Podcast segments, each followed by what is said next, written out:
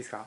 はい。いいです かということで、えー、始まりました。オムライスラジオです。私オムライスの革命児青木です。そしてマスクです。はい。木琴を叩いていて一生懸命なんでね。ちょっとあああはい。はい。ね頑張ってもらいましょう。ということでえーっと本日はね、まあ、くあのー、栗の機会ですね。大人気。大人気なんです大人気だということを聞いてます。はい。栗の機会ということでじゃあこの方々です。どうぞ。えっ、と磯田です東です。はい。東さんさっきからちょっと。やばいですね。なんでしょうね。花粉ですか。花粉ですかね、ということではい。えー、っとはい。はい。何の曲やったんですか？えっと昔ラジオから流れてた曲曲名知らない。すごいですね。そういう記憶を頼りにね。うん音を探して。すごいですねということ遠でい声を。遠い声を遠い部屋から探して。なんかちょっとうまいこと言う言ったのか何なのか分からんけど。爆笑してる。し爆笑してる。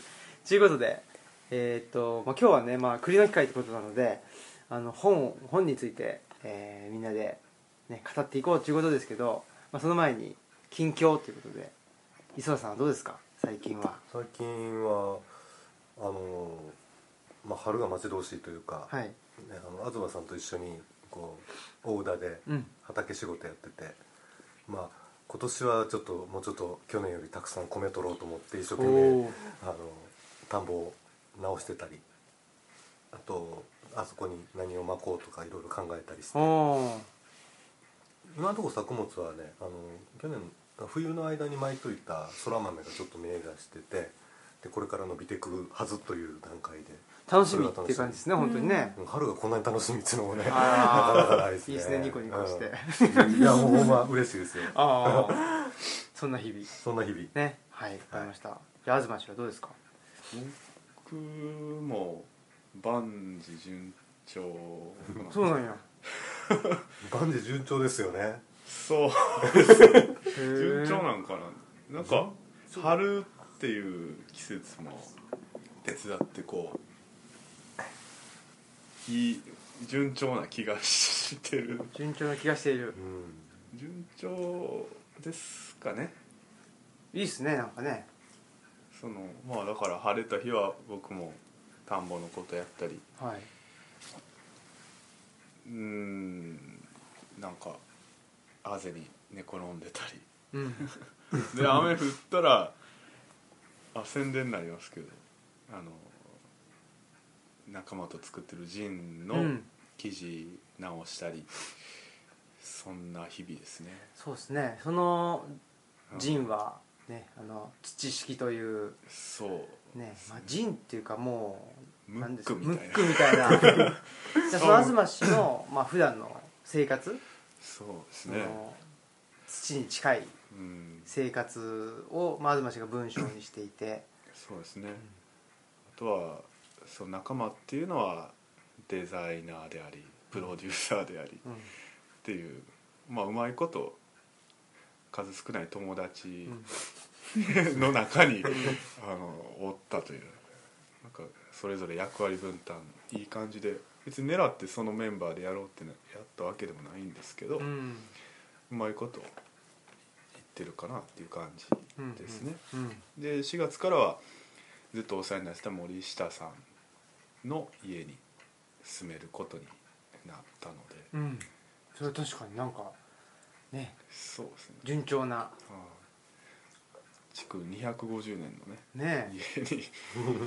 のまあその離れですけど、うんうん。うん母屋じゃないですけど、まあそうですね、まあ、その他もろもろも。順調ですかね。これは言えないですけど はい、はい、はい。まあね。言えないことも言えないことも順調であると、はいよかったですね。うん。そうですね。はい。確かにねなんかあのどことなく順調さがあのだからね出てますね。アイデンティティの危機そうですね。うん。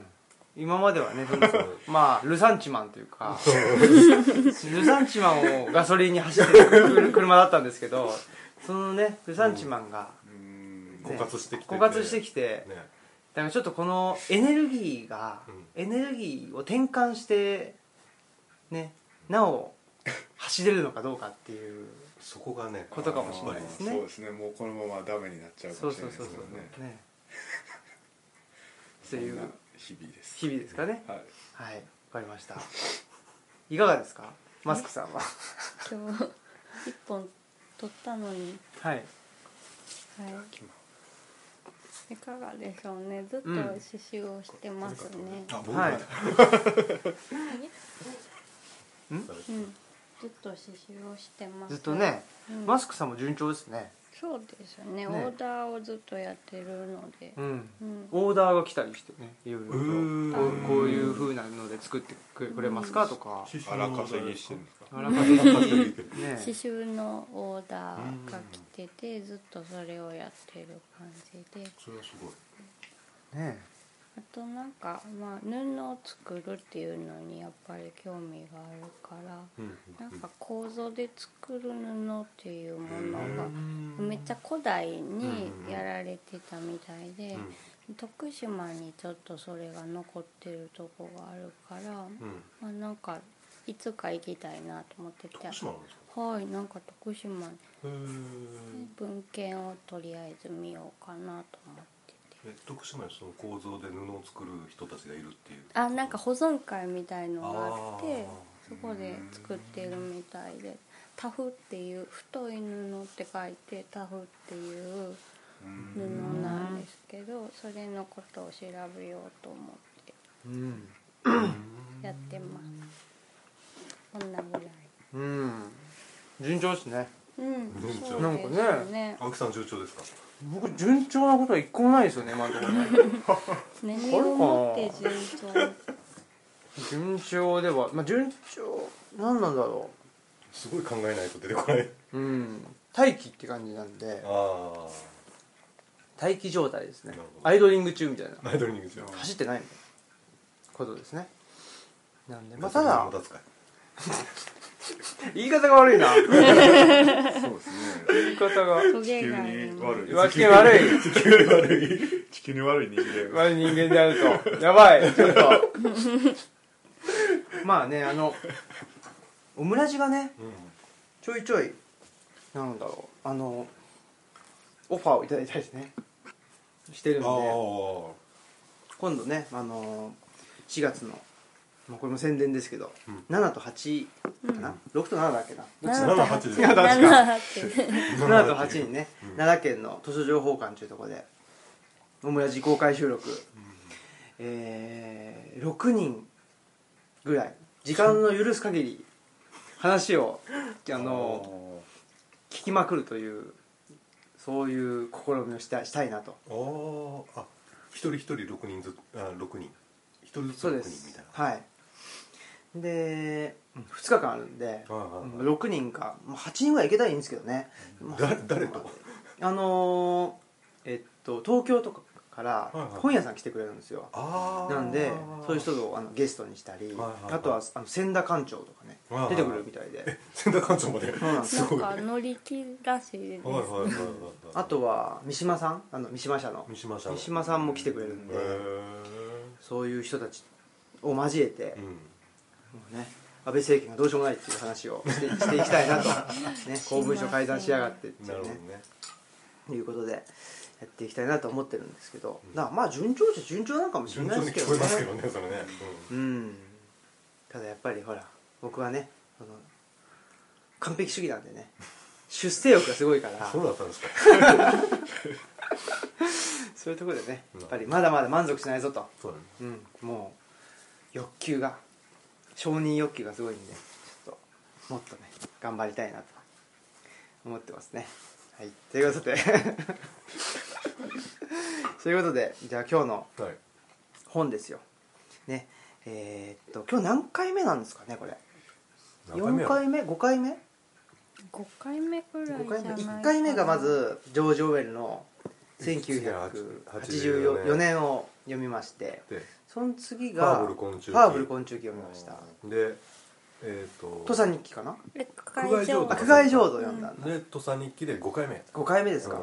そう考えるとねほらジョージ・オーウェルのねああいう世界がうん。なんかねそのフィクションだと思ってたけどねなんか それこそ、ね、今のような感じでもうね。権力者に都合のいいようにね記録があの書き換えられちゃったり、うん。あの歴史がね書き換えられちゃってるっつうんで。ねそそっちの方が当たりましたねなんかね。当たりましたね。当たりましたねうん。どっちかというとね。ということとか、うん。あとはね苦外浄土だってねまあ、うん。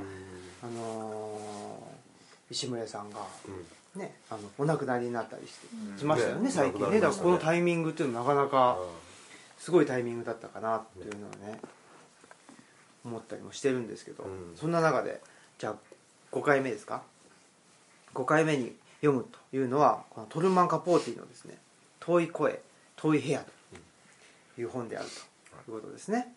これはどなたが読みましょうと言って言い出したんですよなんか LGBT 関係のああそっか。ものを読んでみようっていう話になって、それはい。なかなかねあの出てこなかったんですけど東うんさんだったかな？わかんないけどえカポカポーティあそう、うん。カポーティがゲイだというので。あそうですね。ねあのでで自伝的。自伝的な小説やったらどうかということで遠い声遠い部屋にしてみようかと、そうか。そういう感そうかそうか。でしたね。じ、うん。ね、LGBT が気になるって言ったのは東だけどね、なかなか出てこずに、まあね、トルマン・カポーティ、まあ、カポーティ自体がね、えーまあ、ゲイの方だったということですよね、うん。そういうこともあって、まあ、その人のまあ自伝的な本だということで読んだわけですけど、うん。どうでしたか？じゃあ東僕はねまたまたも全然楽しめなくて。楽しめなかった。苦痛でしたね。普通の。はいどどどの辺がもう全部苦痛？何なんですかねその文章も僕は別にそんな好きな文章でもなくて、うん。結構いい文章だみたいな評判はなんか読んだりしてたので、ですけどあそうみたいな感じやってうん。まあ翻訳もあるんかもしれないですけど。であとその内容書かれてあること。とかも。なんていうか全然ピンとこないというか。これが面白いのあそうみたいうん。な感じでしたね。うん。なんかだから早う終われと思いながら、うん。ちゃんと熟読も多分してないので、うん。頭に入ってないんであんまり言えることもない。ん ですけど今日はだから磯田さんに面白さを教えていただこうと。ほうなんか変にプレッシャーをかけられている感じが。来ました思った。と、はい。まあだから、まあ、面白いと思ったか面白くないと思ったかという人でうん言うと、まあ、東氏は面白くなかったってことですけどどうですか？磯田さんは？僕面白かった面白かった？うん。うん。あっという間に終わってしまって。僕も面白いなと思って、うんまあ、ただ全部バーッとあっという間かというとそうじゃなくてなんかよく分からなくなっちゃったなっていうこともあったりうん。しましたけどでもおおむね面白かったですよ僕は、うん。マスクさんは？マスクさんどうあですか？面白かったですおね。ーそう。うん。なんいいっすね。楽しめて。なんか楽しみ方が分からなかったですね。分からなかでもその LGBT っぽさというかなんかその性への目覚めのきっかけみたいのはすごいいっぱいありましたよね。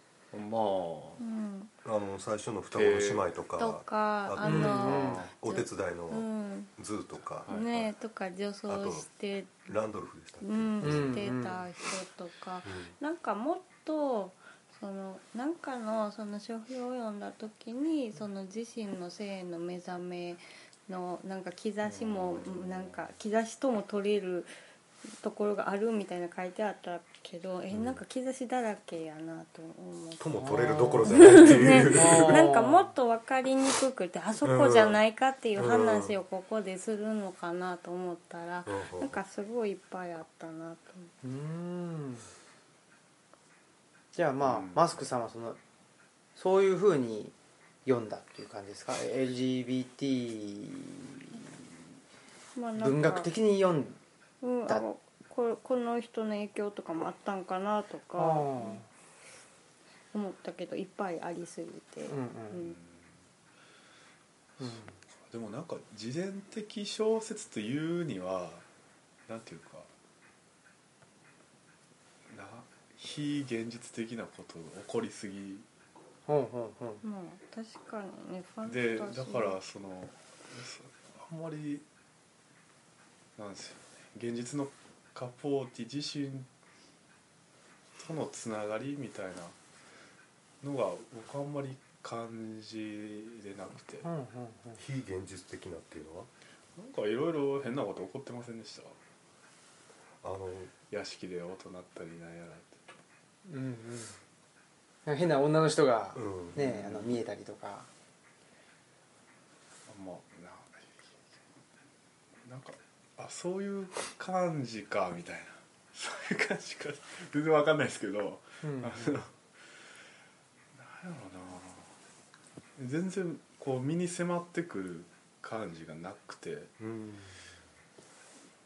説得力って全然説得されなかったみたいうん。なこの人がゲイだっていうことはうん。全然わ分からなかったというかどっちにも手出してるじゃないですかどっち男にも女にも、ううん。んだし別にもうこれぐらいのことは誰しもあるかいなみああだからたいなもっと直接的なその描写というかねうん。があると思ったってことかな。そうですね、うん。でまあああるとは別にあったらいいなとも思ってなかったんですけど、うん。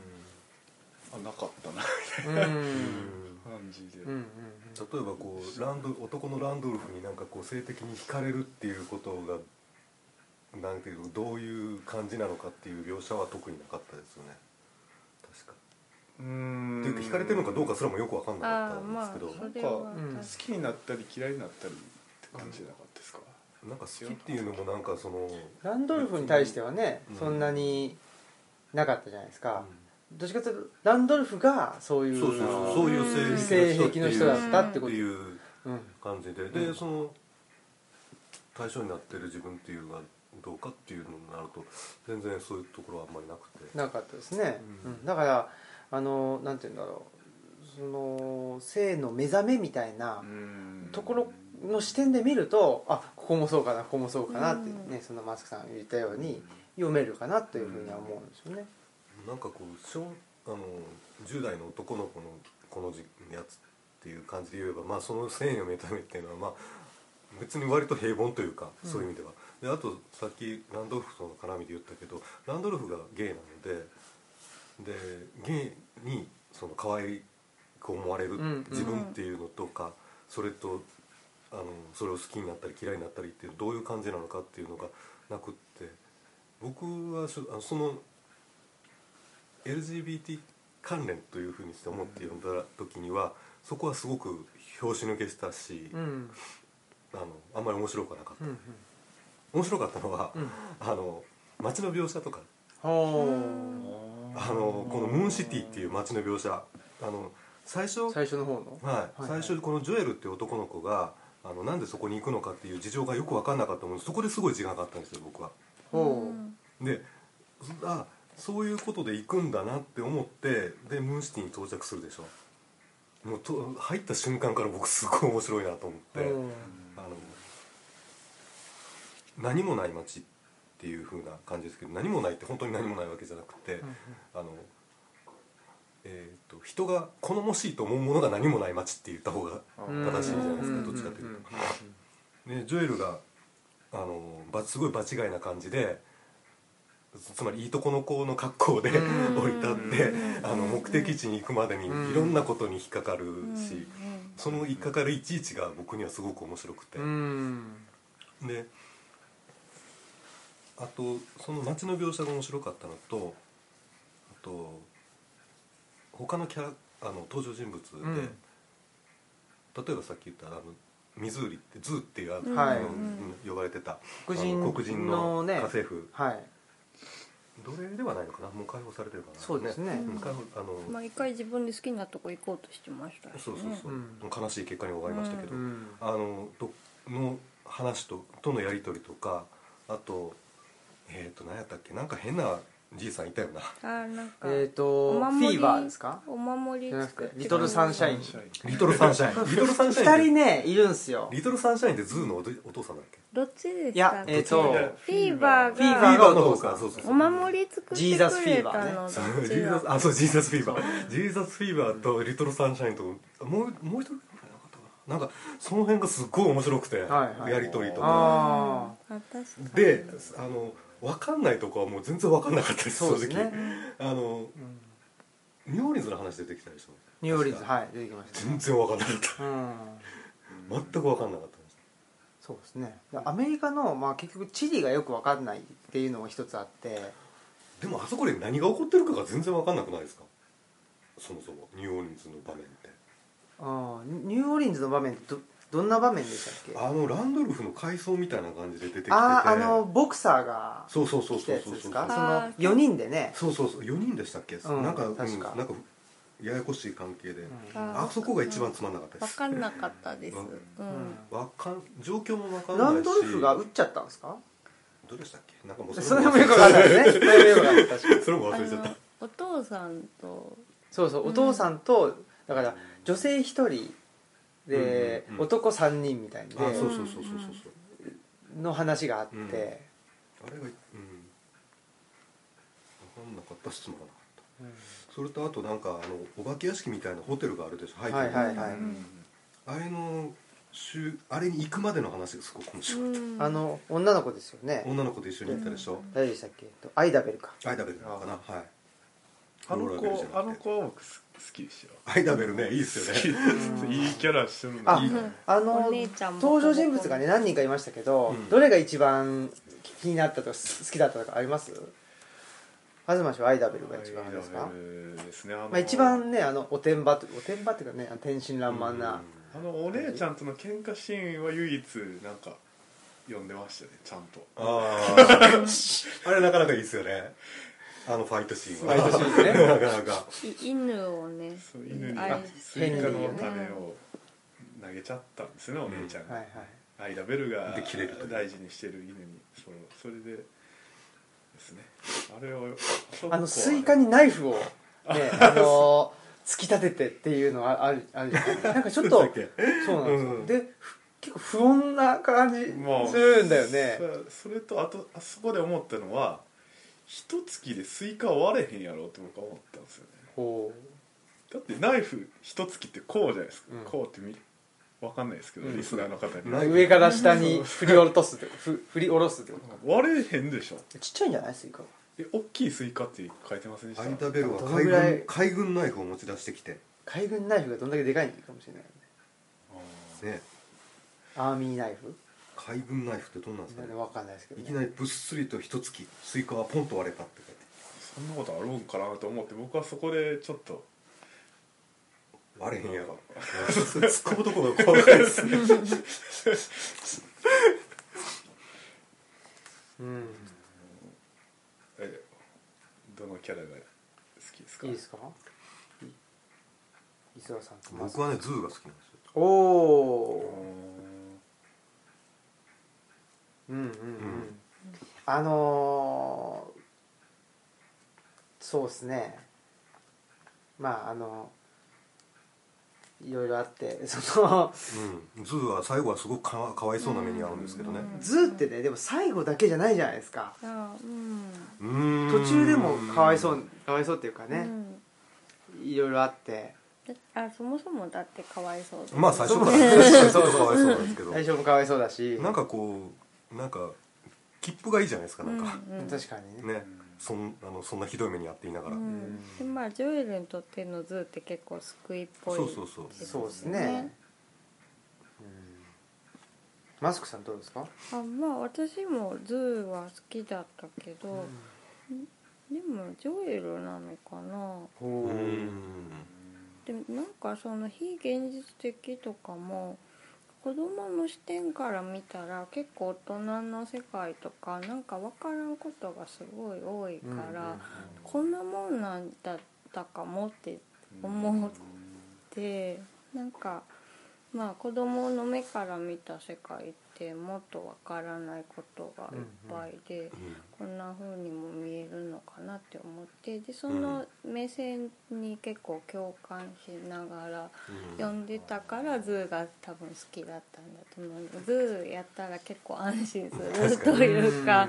うん。あのそう知らん国に一人で行ってああんまり言葉通じないけども、ちゃんと言葉通じる人がいるっていう感じの安心感ねがでズーにはある、ね、で家の中にちゃんとそのズーがいるってことがすごい大事なことだ、うん、だからその、だってね、うん。アイダベルにしてもフローラベルにしてもあとランドルフにしてもそのお母さんにしてもお母みさんが、んなもうね、く狂ってるでしょほとんど。わかん全然わ不かん安定なんですよね。ね。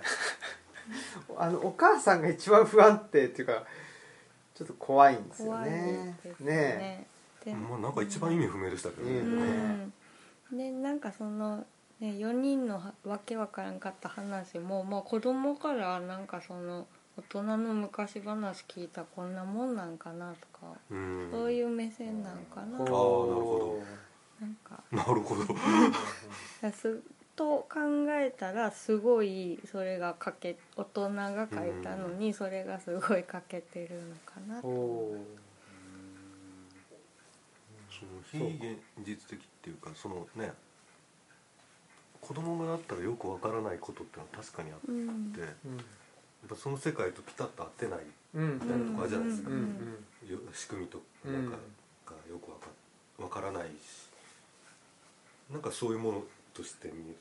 その窓からねみ女の人がいる見えるとかなんかそういうのはなんかこうそのか描写としてどうなんかっていう気がしなくも、そんなにはっきりねあのめ妙なものが見えるっていうのはどうなのかなって思ったりもするけど、あるんかなっていう気もしなくもないし。まあなんかねすごい記憶が混乱してとかなんか象徴的なことなのかなとも思ったりとか、ですね。なんか僕もその LGBT 関連でっていうあまりそういうふうには読んでなくてやっぱりなんだろうまあ少年時代だったらいろんなことがあるよなと思ってて、うん。まあそんなにそそこではやっぱりねあのなんて言うんだろうな。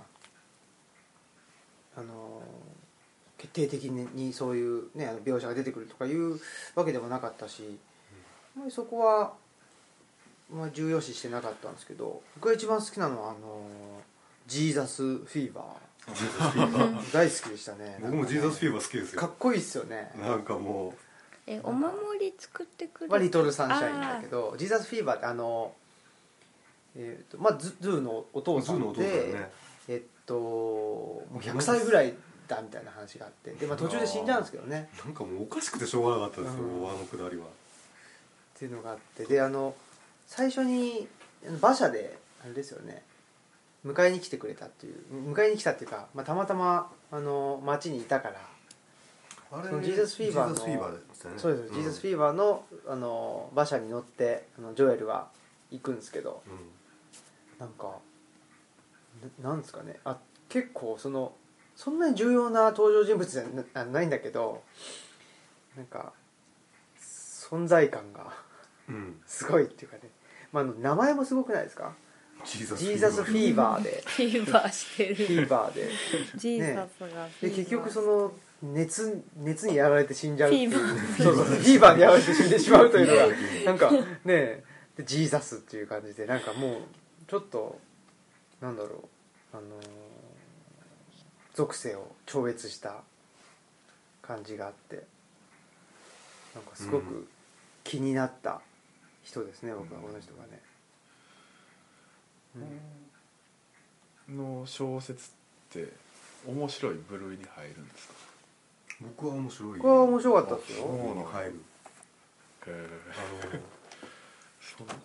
これカラポーティの話した時に確かあのガルシア・マルケスの話をしたんですけうんどあの似てるかどうかとかいう影響関係とかは僕ももちろんそんなこと分かんないけど読んだのであって思ったのはなんかこのなんかやたら熱くないですかこれ。なあの気温が高いというか。なんかこうくら頭クラクラしそうな感じの環境がずっと描写されててなんかその頭クラクラした感じっていうのが、うんうんあのマルケスの読んだ時にも感じることなんですよ。だからあ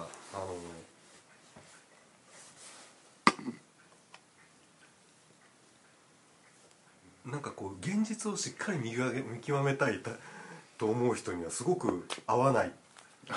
かもしれないという感じ。であの目凝らしてもわからない。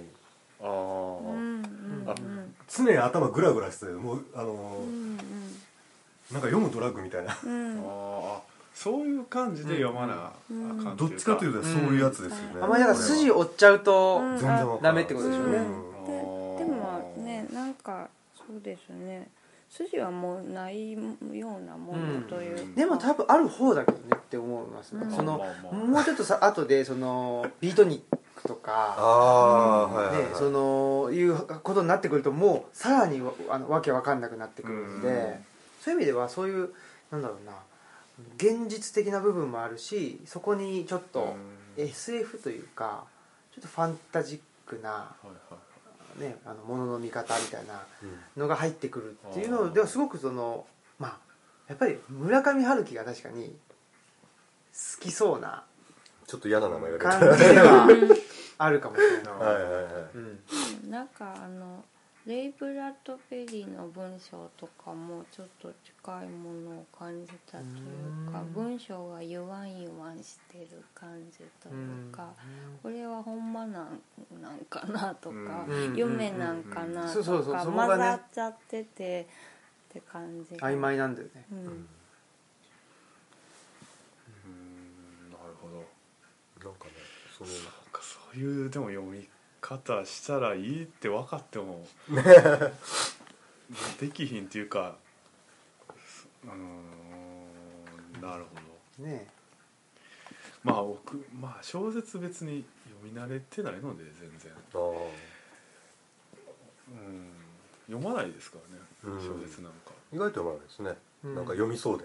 読みそうですか？読みそうですよ。黙ってたら文学青年に見える 初めて読みましたけどそんな。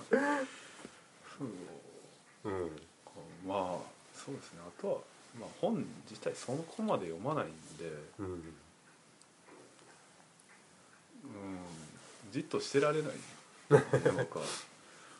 もう石牟礼さんもその結構現実かどうかよくわかんないとか、うんうん。うん。その本当にそのななんやろこのい誰誰みたいな誰目線みたいなとか、結構それは平気だったんですよね。そうですね。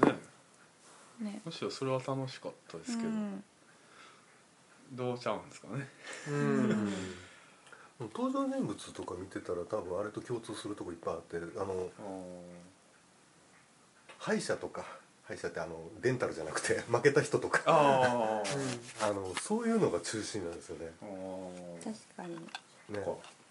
ジーザスジーザスフィーバーもそうだし、ズームもズームもそうだし。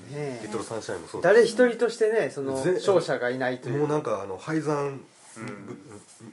者の集まりみたいな、ねそういう土地みたいなそんな感じです。でしょ？うん。街もそんな感じだしあの最初先パーッと読み返してでハッと思い出したんだけどその最初にジュエルに呼び呼びかけるおっさんも頭おかしそうな感じやったし、うん。っていうか、うん、知らんぷりしたくなる感じ。そう。うん。あんまり関わり普通やったらあんまり関わりたくないような、でもこの街やったらこんな人しかいないからっていうような、そうなんでしょうね。ねで偉いとこ来ちまったみたいなね感じ。が、なんかでもそのうん。じ多分このジョエルがもともといたところだったらいないようなそういううん。フラフラした感じの人たちがいっぱいっていう。ね、なんかねその暑いとこなんかその暑さというかなんか南部って外して貧しかったりとかやっぱ北部が経済の中心になるっていろんな国で多いから、なんかあそこで行かれへんかった人がこう南に来るんだなみたいな感じもなんとなく思ったり。あの空外浄土に出てきた人の廃山者とはちょっと呼べないけど、ん。やっぱあのね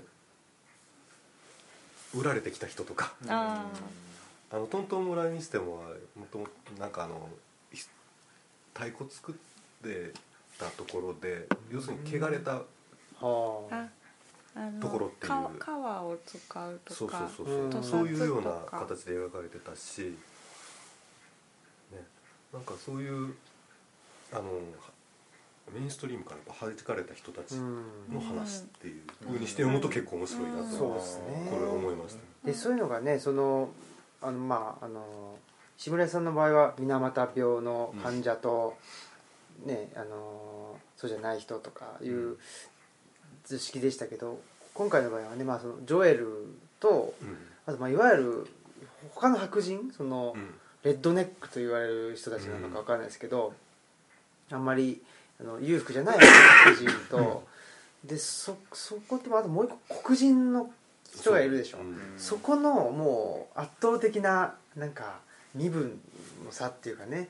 もちろんもう奴隷制は廃止されてるけど、まあもう実質的にはねまあ、公民権運動の前ですからね。前なんで、実質的にはもう奴隷ですよね。っていう状況っていうのがもう最後の最後でねあのズーがねまあその、ズーの身に起こるうん。ちょっとねあの悲惨なうん。こと。うん。でその悲惨なことがあってもなんか一種ねその諦めてるっていうかね諦めた感じでなんかそこまで悲惨に語ってないじゃないですか、まあね、うん、そこもまたちょっとうん。悲しいというかね、うん。あよくあることみたいなね。そう。うん。うん。そんなもんだよねみたいな感じでうん。語っているなんかここがすごくね僕はだからそこすごい悲しかったしなんか僕冷血しか読んだことないですけどうん。ここがカポーティーっぽいっていうかねなんかこのジョエルが無邪気に聞いたら、はその無邪気さとものすごい対照的にいはい。一気に超現実的なことがやってきてしまったっていううん。なんかここがちょっとう僕ん。冷血読んで感じたことと似てるなっていうのは思いますね。あのキューブリックのはい。時計仕掛けのオレンジとかあのなんか普通の生活が一気にうん。ぶち壊されたりし、あー。する場面とかあるじゃないですか、ちょっとああいう実は見たことないんであそうです。かん。ああいうところにちょっと似ているというかね、うん。だからあのベトナム戦争に対する描写とかもそうで、ベトナム人は普通になんかく暮らしてたりするけど、まああのベトナム戦争だけじゃなくてあの戦争映画の描写って多いじゃないですか、いいきなりその日常が分断されてしまうというか、ああいうなんか手法なるほど。がもしかしたらこの頃出始めたんじゃないかなっていう気はしてるんですよね。ちょっとこの前のねあれが分かんないけど、なんか解説とか読んでると今まではまあその自然主義的だったものが、ね、そのカポーティの頃から、まあ、だんだんとそのジャーナリスティックになるというか現実的なあの文学っていうのが出てきたみたいな話が書いてあるんですけど、それってその辺なんじゃないかなっていう気はしてるんですよね。うん。と思ってなんかそうそうだからここがあったんで。うん表現の歴史みたいな。ねえ、うん。そこまそう表表現の歴史が僕 あのくあの詳しくないもんで分かんないけど、なんかでもその、ひうん、最後のところですかね、うん。うん。まあ、ちょっとショックな感じでしたね、うん。うん、そう。これゴシック風だと解説で言われてますけどゴシックってどういうことなのかね文学的に言うゴシックっていうのがね。よく分からんですね。ちょっとわかんないですね。建築的にはその野蛮野蛮人そのとゴート族のっていう意味なんですよ、ゴート族。うん、ゴート族。ゴー。ト族ってて。ゲルマン系の民族であのーわーっと入ってきて西ゴートと東ゴート西ゴートはスペインの方に西ゴートはスペインの方なんだけど、その今までがあのロマネスク。ローマン。ローマ風ローマ風といって、まああのー幾何学的なあれだったけど、そのあのゴシックでもうちょっとなんかあのなんか悪魔だったり、あと草だったりっていうそのもうちょっとし自然的なものがあの描かれていくっていうことなんですけど文学的なゴシックってよくわからない。うん現代のゴシックって言われる。そうですねその大二つ。会的とかそういう。ああそういうことなのかな。野蛮なん。あでもゴシック小説の定定石通り気味の悪い物音や暗い階段歪んで映る鏡風もなく揺らめくランプのほかげ人気もないのに開かれる扉。えーひそひそ意味ありげに交わされる話し声。どこからともなく転がってくる赤いボール手招きする不思議な女。それはドラキュラとかそういうやつの ちょっと不気味な不気味な。不吉な感じがゴシックゴシックなんかな。なんですかね。うんあそういうところは僕全然好きじゃなかったです そういえば。うん。その不穏な感じが好きじゃない。大体ランドルフがかかる絡むんじゃないですかそういうのって。なんかそのランドルフとイーミーが湿ってる感じ。はあ、はあはあはあはあはうんが全然。僕あのだからさっき磯田さんうん言わはったよね。暑い？うん。暑さ？っうん。ていうの僕あんまり実は感じてなくて。うん。なんかやっぱり夜夜感がすごうんいあって。夜の館？でうんそこら辺だ僕もずっともう野外ばっかりやったら好きやったかもしれない。野外で毒味あってスイカねあの 刺してたら好きだったかもしれない。なんか田舎のガキ大将の話みたいな。ずっこけ3人ぐらい読んどけって話そうそれだったらねトムトムソーヤとか。趣旨が全然何をこう何やろな。何を表現したかったのか。って思って。ほ何をっていうか。何をしたかったのかが分からなかったんです別に何をするわけでもないんじゃないこれは、うん。一応目的ではねお父さん。お父さんがあの呼んでるんでああそう。行ったわけでしょ？いつ出てくんねん。早よ出てこいやってずっと思ってそれは思った。うん半分ぐらいまで出てこないですよね出てこない。なんか。ねしかも出てきたっつったってね。同じ家におるのにいつ会えねん出てきても何の劇的なこともないね。普通になんか水持ってって。ましたなんだそれってそこがやっぱりねもうなんか不不穏感なんじゃないですか、うんゴシックなんじゃないですか？ゴシックなのかな。なんかそこら辺はその映画で心理描写ちゃんとできてない感じみたいに僕には映っちゃってうんうん。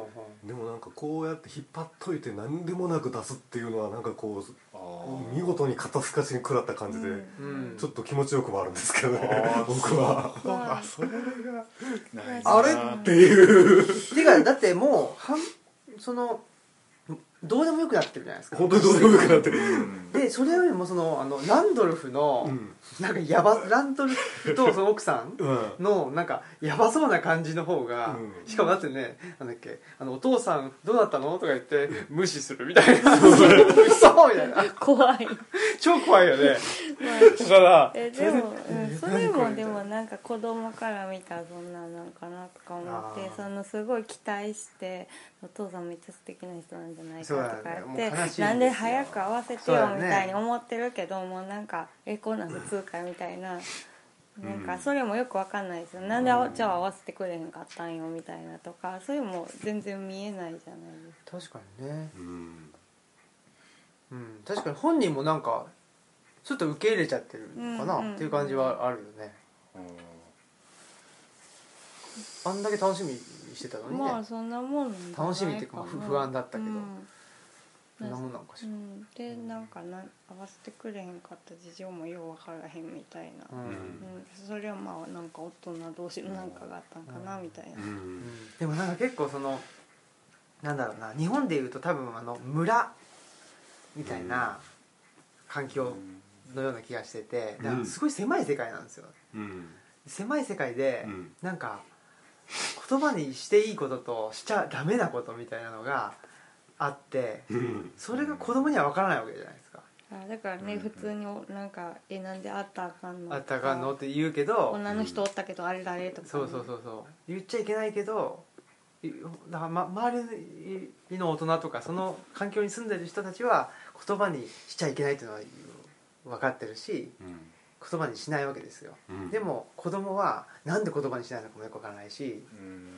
っていうのでなんかそれが不思議な現象として描かれてるのかもしれない。ってことですかね、うなんかその辺のすごいせ狭い世界というか なんか。少年の目から見た何か世界の不可思議さというか、うん不気味さみたいなのを書いてるんですか、まあっていうなんかことか。そういうのもあると思うんですよだから最後のもう本当ラストのところになるとなんかこうそういうなんかモヤモヤっとしたところうんとかがなんかすっきり晴れたみたいな感じの描写になっててなんかつまんねえなって ああなるほど確かそんななんかそれはもう景色で表現してる感じなんですけど。まあ最後の段落とか彼の心は全く澄み切ってた。で始まってますし。でしょ。何がどう解決したのかもわからないけれど。まうんあだから言ったら少年期からちょっと大人になって終わるって感かじ、なまあだからねおんだからちょっとあの分かんなかった人たちと近い感覚になっていあーそうくいうことから分かんないからもう狂っているように見えたり 不可解な行動をしているように見えたけど、まあ、自分もそのそこで黙る理由とかがある程度分かってしまったってことなのかうんうんな。だ大体やっぱりそういう結論になるん。やろうなと思ってそうそうです読ん。でてやっぱりそうなったのでそこは僕はもうすごくがっかりしたというか、うん面白くは思わなかったんだけどもその途中にあるいろんなこうやっぱり不可解なっていうか、うんうんねあの、うん。やっぱり、うん今ちょっとジーザスのジーザスフィーバーの場面を見わ見直してるけどやっぱりここは最高やなって。うん。そうか。あ僕が多分その少年期のそのことに全く興味がないっていうのもあるだってなんかゆそういうなんか揺れる気持ちとかなんかそういうのって別になうん。えでも楽しめたんじゃないですいや僕はそこは面白くなかったけれども他のところで面白かった。ああそっか、そう。やっぱりジーザスフィーバーとかああいうのってやっぱり似たような人間リトルサンシャインもそうだけど、うん。似たような人間やったんだと思うんですよねカポーティが、うん。うん出なきゃできんと思うんですが、こん。な人。うん。それはそういうことをちゃんと記憶あの覚えて書いてるっていうのはすごいなねえもうただ僕は依然としてこれがうん。世界各国に翻訳されてこんだけなんか評価されてるっていうのがいまいちわからないんですけどどの点で評価されてるんですかね？どの点で評価されてるか わからないけど あの全然ルールが違うところにほ放り込まれてうん。でなんか全然自分の見てる世界とうん。外側の世界がマッチングししないぞみたいなことっていうのはやっぱりバンコクああることなのであれなんかそういうことかもれしれないね。なんて言ったっけ？あれ共有小説って言ったっけ？なんか少年が成長する物語ってビいうのが。ルディングスそうそうそうロマンそうなんかそそういうのって一つのジャンルとしてあるありますよねあこれはちょっと変わその中では変わったもんだけど、そんなうんそういうあそういうことでしょょうね。でいけるんやと思いますわ、なるほど。で僕はそういう小説あんまり好きではないので、うーん。僕好きなんでね。あやっぱり。そう。やっぱり、そういうの好きなんですよ、うんだから僕はもう宮本武蔵で飽きました。